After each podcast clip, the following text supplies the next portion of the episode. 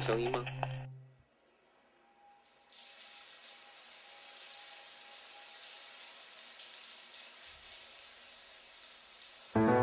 回过头来，发现自己从没有过热血的人生。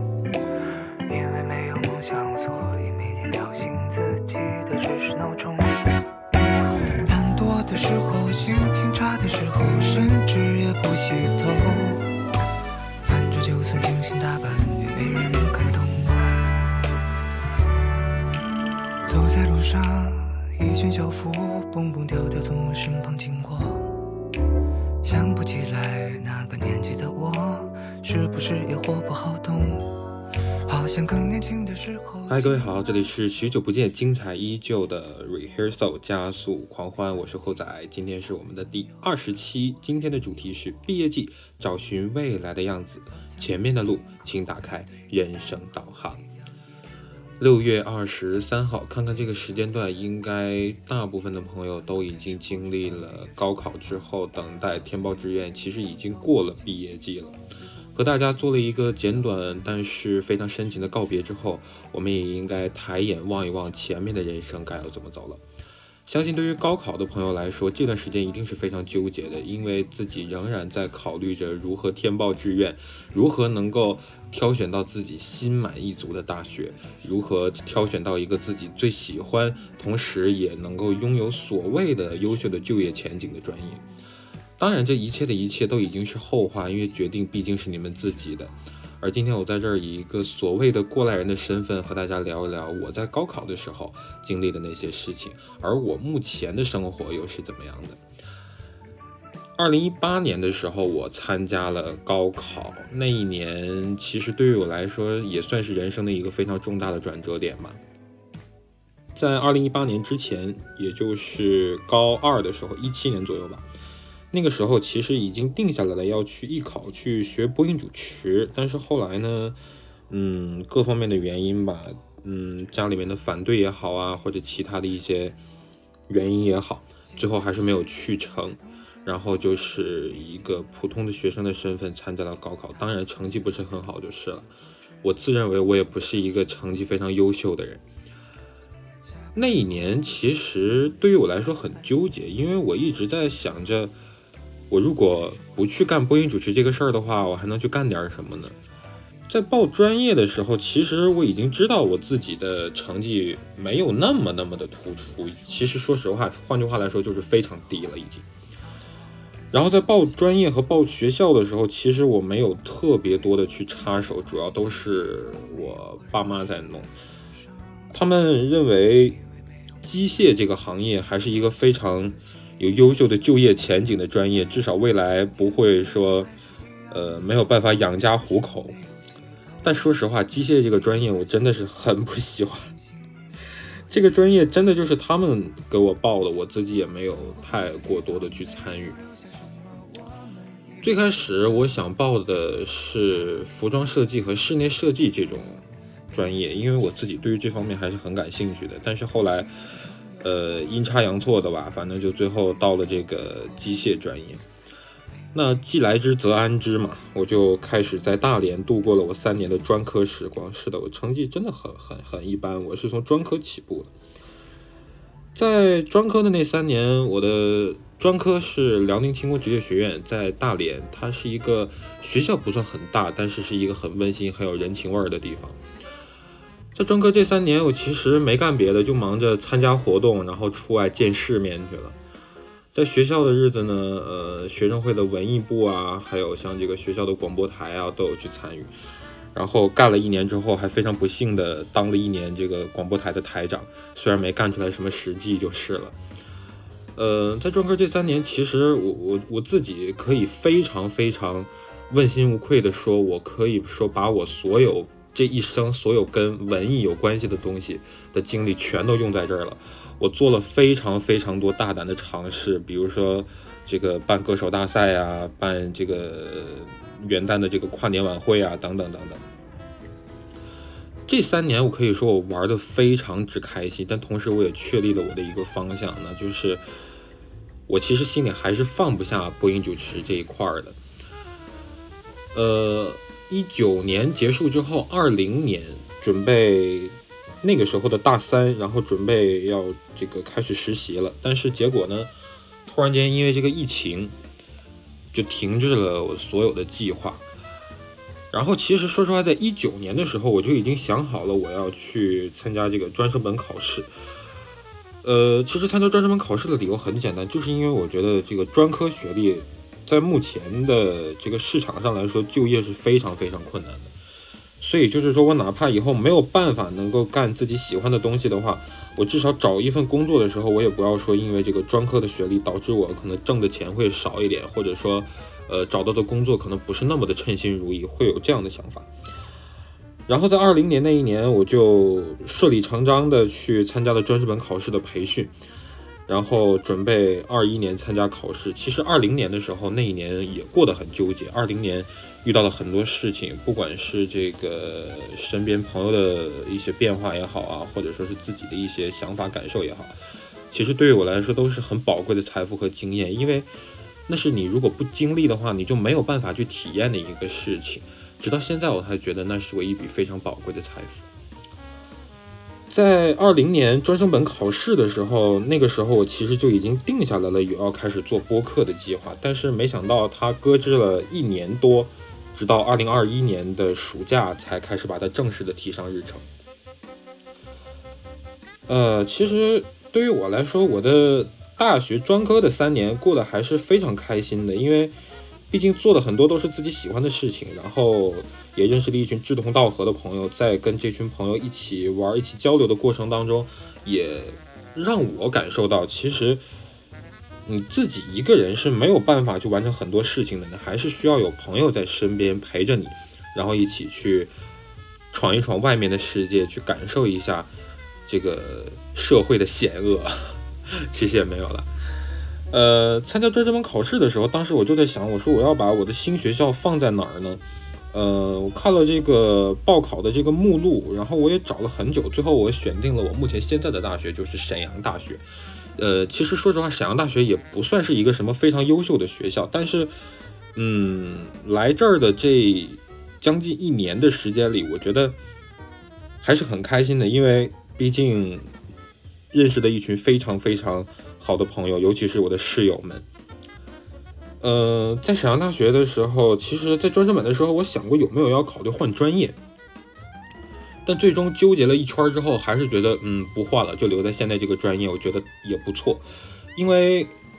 毕竟我是一个接受能力、学习能力不算特别强的人，我学习什么东西比较慢。你如果说让我就是把这个已经学了三年的机械的这个专业突然间全盘扔掉，然后转去学一个另外一个专业，可能对于我来说难度很大，然后也没有那么多的把握，所以最后我还是留在了目前我所在的这个专业机械专业。呃，来了沈阳大学之后，其实我在这儿这一年也没有做什么别的事情，就是上课休息，然后在空余时间继续做播客。另外，在过去的这几个月里面，沈阳的呃疫情不是特别的明朗，这个情况不是特别的好。然后学校就出了各种各样的防疫政策，我们就窝在学校里，呃，感悟人生也好啊，或者说就是说摆烂也好，享受着到底什么时候能够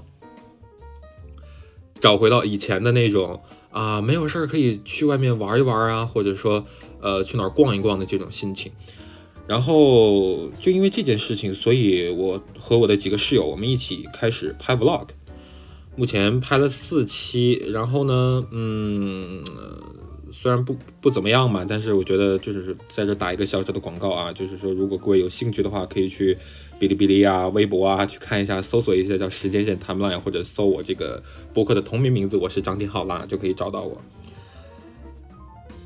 其实发现你突然间慢下来了之后，你可以做很多很多的事情，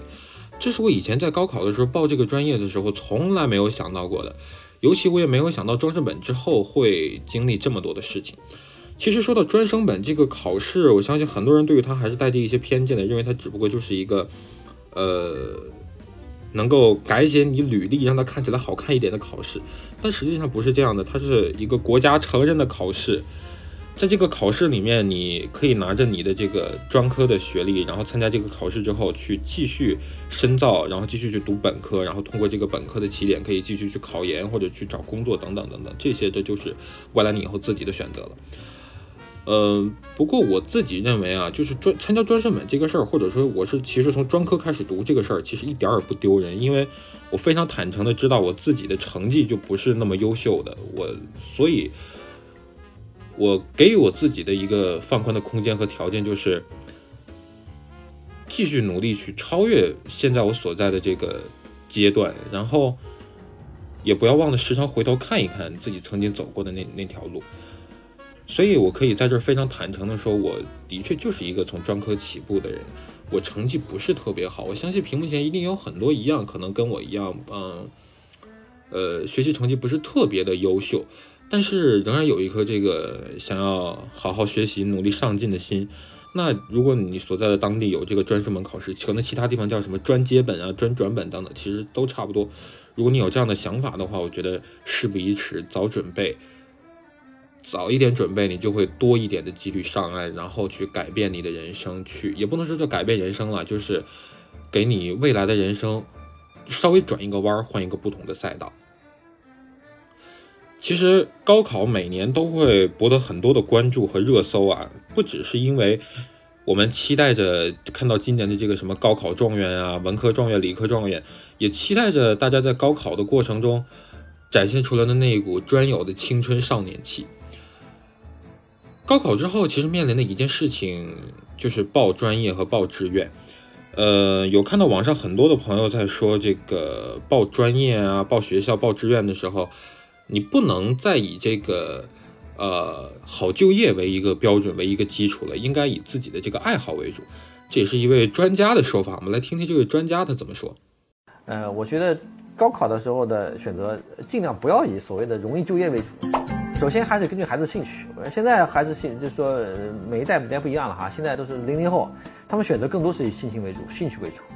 呃，我觉得高考的时候的选择尽量不要以所谓的容易就业为主啊。每代每一代就业都不一样的啊，五年以后还容易就业吗？十年以后呢？是不是？给孩子选择千万不要以这个能不能就业为主哈，你根据他自己能力和他自己的兴趣，对吧？因为他这个有兴趣，你说这个这个这个不容易就业不好选，你怎么知道啊？万一这个这个十十年以后好就业了呢？现在生物学其实是，跟十年前肯定不一样了，因为它现在整整个中国的生物医药产业也在飞速发展，所以可以想象，是五年以后、十年以后，生物方向的就业非常容易的。现在也很容易，也很远远比五年、十年容易，就是因为整个国家的生物医药产业的飞速发展，这个速度超过十年前，超五年前，跟五年前都不可比，好吧？那中国的创新药厂呢，每年收到投资都都是整个的医药、整个的这个高科技领域一个非常大的一块。所以你可以想象，对不对？你现在虽然说人工智能很火，对吧？但是呢，生物医药方面很好啊。如果你有兴趣，如果孩子有兴趣，那为什么不学这个呢？为什么要有兴趣呢？你没有兴趣，干嘛做这个呢？所有的到了这后期都是还是比较要你要坚持去做一个事情。你没有兴趣怎么坚持呢？对不对？肯定是兴趣维持这个坚持的这个动力。刚才我们听到的这位就是来自于中国科学院上海神经科学研究所的研究员、博士生导师，《基因启示录》的作者裘子龙先生。他说：“年轻人目前，尤其现在这个高考的主力军是零零后，报志愿首先还还是要根据自己的这个兴趣来说。现在都是零零后，他们的选择还是以兴趣为主。其实这是一个争论了很久的问题，究竟是以这个呃兴趣为主，还是说以这个好就业为主？当然说了这么多，其实有点说远了。选择是大家的，你们的人生也是你们自己的。”这个决定还是要交给你们自己来做。不过，就是作为一个过来人的身份来说，所谓的过来人的身份来说，还是希望大家能够以自己喜爱的专业来去选择你未来的就业方向，选择你要读的学校和专业等等这些，呃，看起来非常棘手的问题。其实，我可能给不出什么非常专业的填报志愿的建议。不过，我仍然希望大家能够带着一个理性的心去选择自己未来要度过四年的大学或者是专业。其实这对于你来说非常非常的重要，因为那有可能是让你改变人生的机会当中非常重要的一环。我们都在说啊，你要选一个好学校，或者说你要选一个非常优秀的专业。当然，这些好和优秀又是谁给下的定义，这些我们不得而知。当然，呃，我相信很多人自己也有自己的想法和看法。呃，那这些就全部都交给你们自己来做选择吧。嗯，那就说回到我自己的学校啊，我自己的学校像这个沈阳大学，沈阳大学是一个听起来。呃，很正规的名字，但实际上啊，实际上也是一个很正规的学校，啊，只不过它这个不不是一个什么特别优秀的学校了，就是一般般的那种。呃，但是在这儿很有趣的一点是，这是一个很令人琢磨不透的学校。为什么会说琢磨不透呢？不是说呃这个学校很神秘啊，或者说这个学校有一些呃各种各样奇怪的想法。而是说，这个学校你是怎么经历它的？你如果经历的都是好的，那你就会认为这是一个非常优秀的学校。你如果没有经历一些特别美好的事情，你就会觉得嗯就很一般。这是很神奇的一个事情。在大学生活里面，非常重要的一点就是参加社团活动，或者是学校组织的另外的一些其他的学生自己的活动。呃，我自己在沈阳大学是没有参与过任何活动的，我不知道是因为疫情的原因啊，还是沈阳大学真的就不想组织那些活动，就没有活动，你知道。但是在我的前母校，就是辽宁轻工职业学院的时候，呃，可能也是因为我是这个学生会成员的原原因吧，所以我参与的活动是比较多的，而且绝大多数都是我自己非常喜欢、非常中意的活动。呃，我自己参与过歌手大赛，然后我自己也策划主持一些比赛。呃，也要感谢我当时前学校的领导吧，他们真的给了我一个舞台去施展才华，因为他们觉得那毕竟是学生自己的事情，那就交给学生自己去做好了，那我们就不多的过问。嗯，另外还有一点就是，大家上了大学之后，也不一定是非要全部都去参加什么社团活动啊，或者学生会活动这些，还是要根据自己的这个喜好或者是实际情况来去参与。当然，我在前学校的时候参加的活动，嗯，不能说很满意，但是也都很快乐就是了。呃，因为你自己本身就是参与者，或者说你自己是经历者，所以你会。有一种别样的看法去对待你所经历的这些呃活动也好啊，或者说是一些呃比赛也好、晚会也好。其实我真的是要感谢我的前学校，能够给了我这么多的机会，才能让我有今天这样的一个表达的机会。呃，我自己其实自认是一个特别无趣的人，但是经过在前学校三年的洗礼。我自己变成了一个非常有表达欲，但是可能不太想说的人。呃，这对我来说已经是一个很大的进步了。在前学校的时候，我自己去策划比赛的时候，或者策划晚会的时候，你设身处地的经历，你就会知道这当中到底要经历多少困难，这当中有多少多少等着你去解决的问题。呃，很累，但是这也是一个能够让你。重新审视自己能力，然后也会让你去经历这些事情的机会，这都是很宝贵、很宝贵的经验。所以我相信，不管未来你选择了哪里，你一定要有去去打破自己的那一股冲劲儿，这是非常非常重要的。人嘛，其实活着就是吊着那一口气儿，你如果那一口冲劲儿都没有的话，那其实我觉得，呃，也就也就没什么劲了。其实。嗯，在前学校的时候，说实话，真的很开心，很开心，因为办的那些比赛呀，或者说是一些什么晚会啊，我都塞了非常非常多我自己的想法进去。当你看着它一步一步变成现实的时候，你就会觉得，你心里的那种成就感是怎么也磨灭不了的。当然，学校里也不只是有这些活动啊，还有这些社团所谓的这些东西，上课还是非常重要的。呃，我不知道这个全国各地的一些其他的方向是怎么样的，但是我就拿我自己的经历来说吧，上课真的非常非常非常重要，不只是因为期末考试，而且它更关乎到你以后你学的这些东西，未来有一天有一天会不会派上用场。嗯，除了这个必须学的专业课之外啊。呃，如果你所在的学校有选修课的话，我真的建议你去选一选一些选修课。选修课的话，呃，也不用多，就两门、三门就可以了。就是千万不要把自己的时间堆得太满。选修课我自己的经验就是，呃，以自己的兴趣来，就是你自己最对于对于哪一个最感兴趣，那你就去选哪一门课，因为那样你会带着自己的这个好奇心去。上完每一堂课，然后你自己听着也不会那么的累。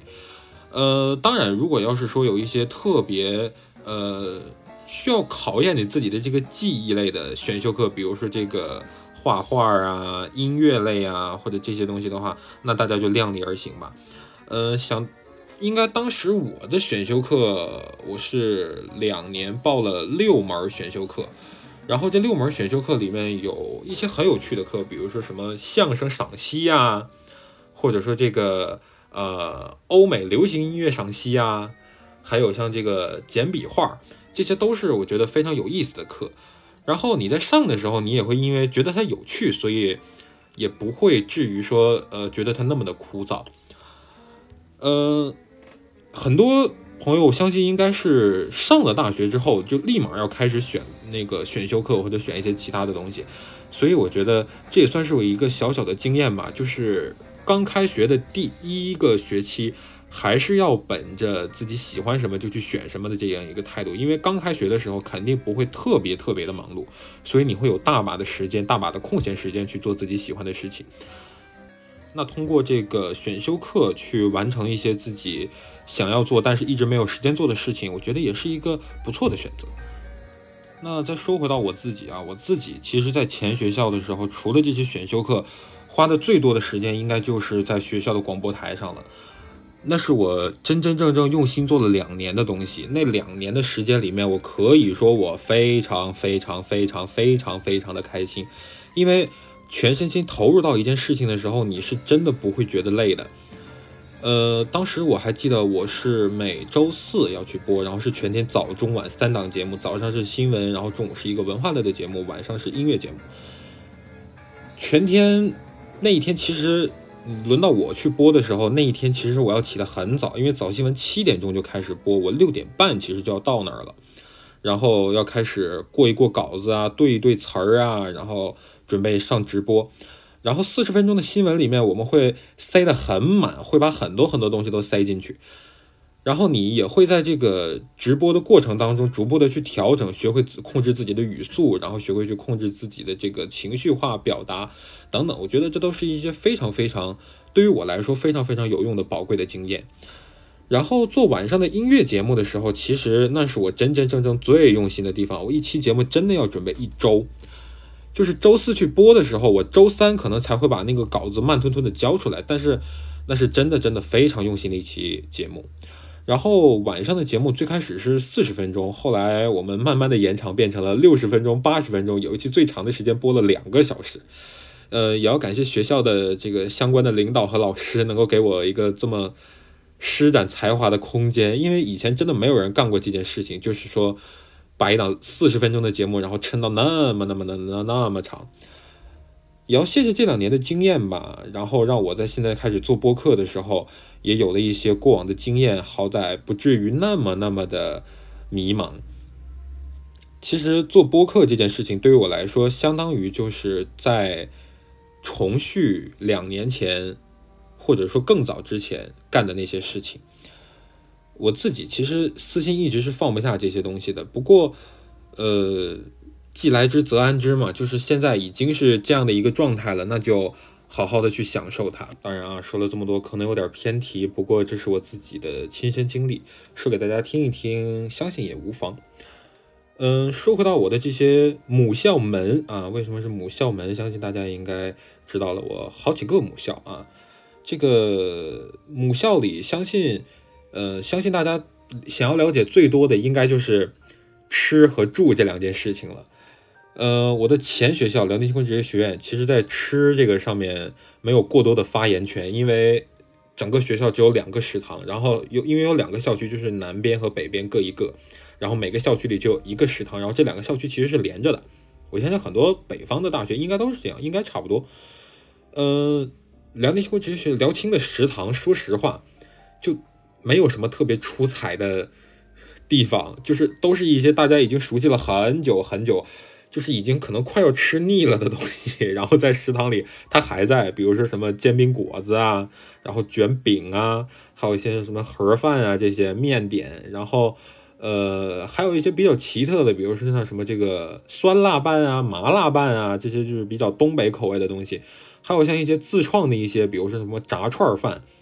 等等这些，然后就是一些饮品啊、一些喝的这些东西。嗯，在食堂里，我相信大家肯定都有一些这个自己的私心的喜好，比如说我喜欢吃这个，他喜欢吃那个，然后我们就互相各点一份，然后可能就是吃一半，然后会换着吃这样。呃，但是在辽清其实就没有那么多的条条框框，因为你吃的东西属实是不多。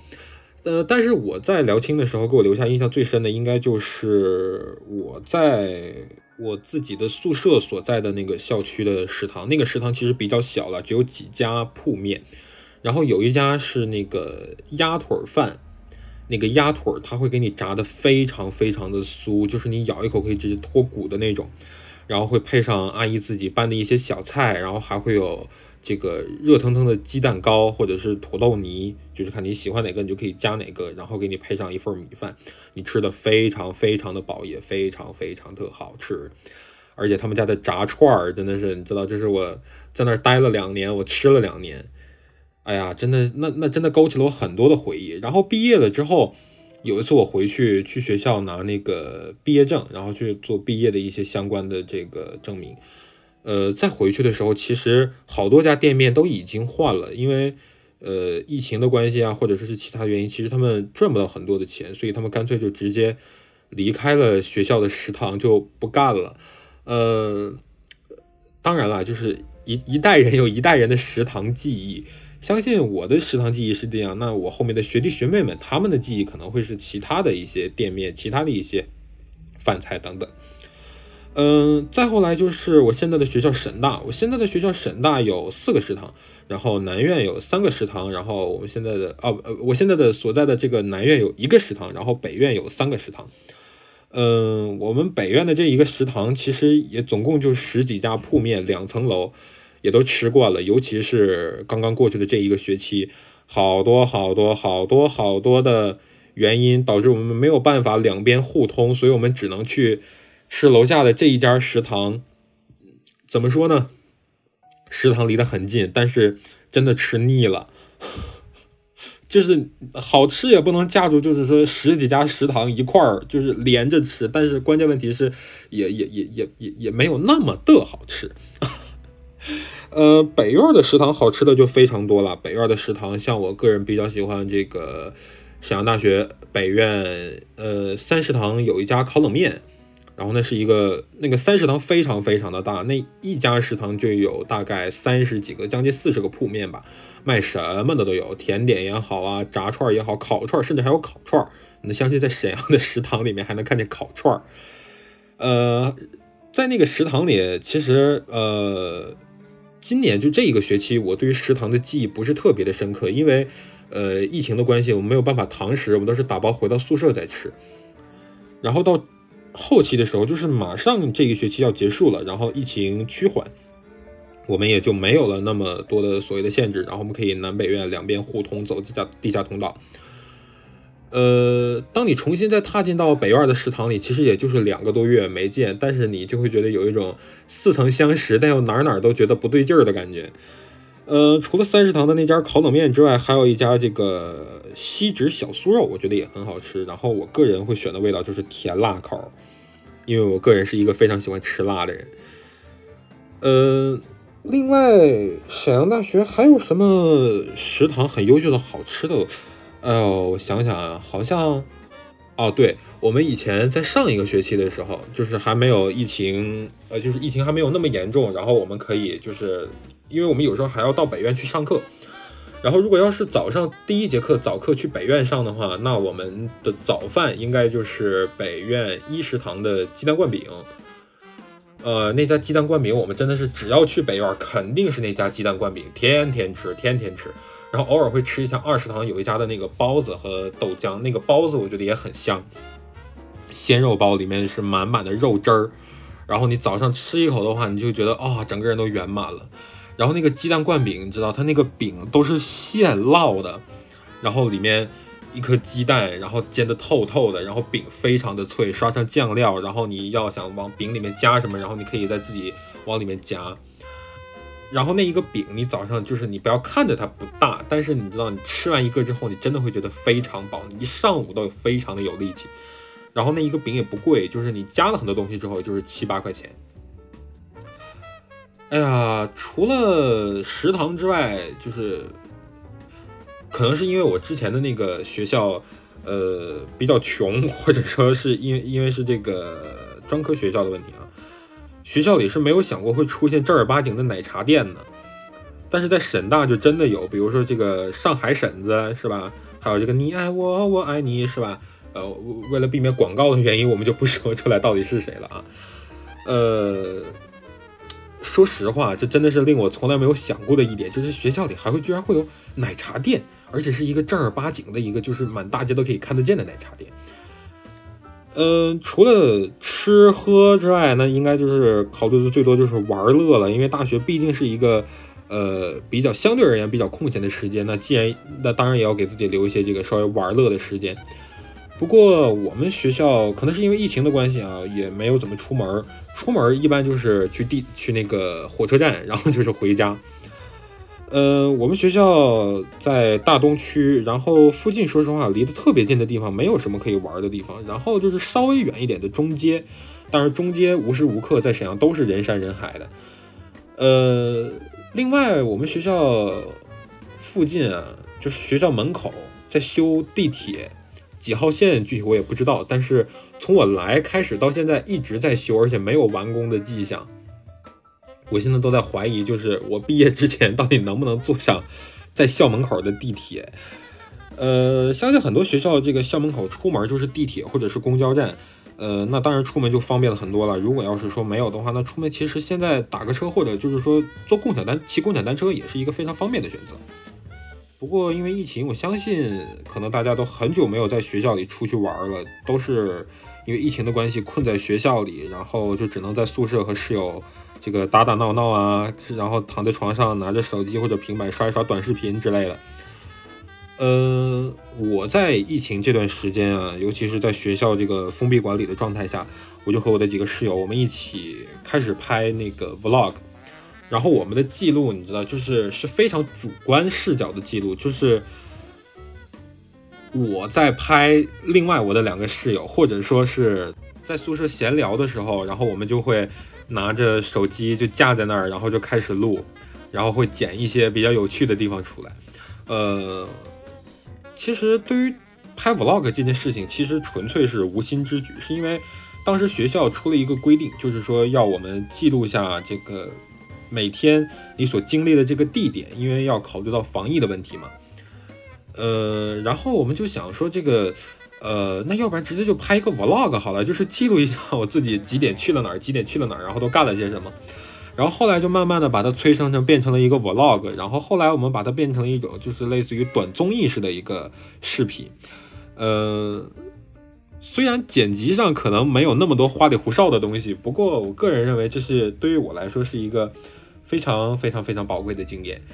然后我们现在因为现在放假了嘛，所以我们准备要开始云录制，就是各自在各自的家里，然后记录一下自己都干了些什么。呃，相信云录制会是一个嗯很不一样的感觉。当然，我们也在慢慢的摸索当中。当然，说了这么多，就是呃我自己的这个经历也好，或者说是呃我自己当时所做出的一些选择也好。其实你真正去上了大学之后，那些经历都是独一无二的，是没有办法听取别人给你的建议来去度过的，那都是你非常非常宝贵的经验。嗯，其实不管是报这个普通的所谓的普通的大学也好，还是说报一些这个非常优秀的大学、名牌的大学也好，其实都是一个能够让你得到锻炼的机会。嗯。跟所有此刻这个高三的毕业生，我的呃素未谋面的学弟学妹们嘛，我我请允许我这样称呼啊，就是不管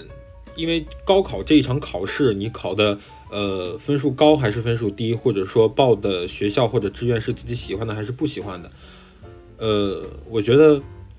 选择是当下的产物。既然你选择去这样做了，那我觉得就不要后悔，因为你也没有机会去后悔。呃，就好好享受未来所经历的这一段旅程吧，因为。这对于你来说是人生里面非常难得的一段，这是你在毕业之后，在你踏入到社会去正式开始工作之后，再也不会有的感受和感悟。真正的大学生活到底应该是什么样的呢？相信可能我没有办法给出一个非常合理且准确的答案，因为我所经历的其实都不是特别正儿八经的大学生活。那未来的大学生活。你们的大学生活究竟会是什么样的？我也相信，那需要你们自己去亲身经历、去体验。不管是好的、坏的，学校的面积大还是小，风景如何，到底，呃，在课堂上老师讲课的方法、氛围是怎么样的？你和你的室友们到底是玩的好还是玩的不好？开心还是不开心？食堂的饭菜好不好吃？出门方不方便？那都是在你当下的人生经历里面一个非常宝贵的阶段。上了大学之后，你不只要处理所谓的学业，你还要处理人际关系，考虑到未来自己的就业、未来自己的工作、未来自己的生活，或者说你要去开始考研。嗯，那像我的话，我可能现在在真的准备在考研，然后我要跨专业，跨到新闻学、新闻传播类。嗯，那是我一个纠结了很久，但是非常艰难的情况下做出的决定。当然，这其中也经历了一些。家里人的不理解，或者说是，呃，反对吧。不过最后好在我坚持下来了。然后我不知道大家的这个想法是什么，就是说觉得大学一定要考研吗？或者说是，呃，其他的想法。但我觉得。呃，如果你有这个经历，你有这个想法，想要去更高层次的深造的话，那考研真的是你人生中一个非常不错的选择。当然，你如果说毕业了之后直接开始工作，那也很好，那也毕竟是一个能够让你得到历练的阶段。就像当时二零年疫情最严重的那上半年，呃，我整整大概会有三个月的时间没有出过家门，就一直在家里面窝着。其实那段时间，我就躺在家里的床上，然后听着广播，然后一边望着窗外的天。那个时候，你会觉得你自己整个人完全停滞下来了，你根本不知道要干什么。但也正是在那几个月里面，我开始真正认识到，我自己其实心里是没有办法放下所谓的做电台也好，做主持也好，其实是没有办法放下这些事情的。那我又是为什么想要坚持说去参加这个专升本考试，然后去继续在本科里再读两年？嗯，也不单全是因为学历的问题，而是我觉得我的人生不能就这样停在这个阶段，就不能这样停滞下去。我需要往前走，需要去往前看。我想去看一看往外走的风景到底是什么样的，所以我当时决定说好，我要去。参加这个培训，然后我要去考试。当时其实也不能说是抱着背水一战的决心，但也是有了破釜沉舟的勇气。因为呢，对于我来说，可能是真的是人生中唯一一个机会了。虽然最后的结果没有那么的好，但是好在我抓住了这个机会。呃。当时我和我的一个好朋友，我们曾经是这个大学里的这个呃不同班，但我们算是也算是同班同学，因为我们是同一个班主任。嗯，我们俩当时也有聊过这个问题，就是说到底要报哪一个学校啊，或者说呃未来自己关于这个方面的想法，我们其实天天都在聊，聊了很久。嗯，说实话，可能也没有得出什么特别确切的答案，不过。现在我们所做的这些事情，我们现在所走的这条路，我觉得，嗯，是好的，是对的。学习这件事情永远没有错，学习这件事情也永远没有什么时候可以开始，什么时候可以停止。之前有一句话说，栽一棵树最好的时间是十年前，其次是现在。我相信，可能还有很多千千万万像我这样的人。我相信，栽树最好的时间就是现在。如果你有想要改变自己的勇气，如果你有想要去走到外面的世界，再往外走一走、看一看的话，那我相信现在开始努力也不晚。其实，现在这段时间对于所有的高三的毕业生们来说，是人生中非常非常轻松的一段时间，也相信是人生中最轻松的一段时候了。这个时候，你们可以无所顾忌的去玩、去疯、去感悟人生。当然，我相信这个时候你们可能也在纠结未来自己在大学要干些什么，未来的大学生活应该是什么样的，这些憧憬都是非常非常美好的。不过，我希望。大学期间，你一定要做的事情有两件，一件事情是充实自己，就是努力的学习；然后另外一件事情就是真正的找到自己的爱好，找到自己真正热爱的究竟是什么。不管你在这个过程当中可能会遇到一些挫折，还是走得非常的顺风顺水，这个找寻自己爱好的过程一定要有，这个是绝对不能让他。搁置或者说绝对不能磨灭的一件事情，在大学期间这四年是你人生中最青春明媚的阶段，你需要在这几年里面找到自己真正的热爱的东西是什么，这非常非常的重要。真心的，真的希望每一个即将踏入大学校门的朋友们都能够在未来的几年时光里面找到自己真正热爱的东西，然后并为之努力。这里是 rehearsal 加速狂欢，人生的路，请打开导航吧。再次感谢你的收听，我们下期见。今天的自己还是一样的懒惰，于是没有洗头，没人发现，有点清醒，有点失落。走过很多地方，没有留下什么，我们依然走着。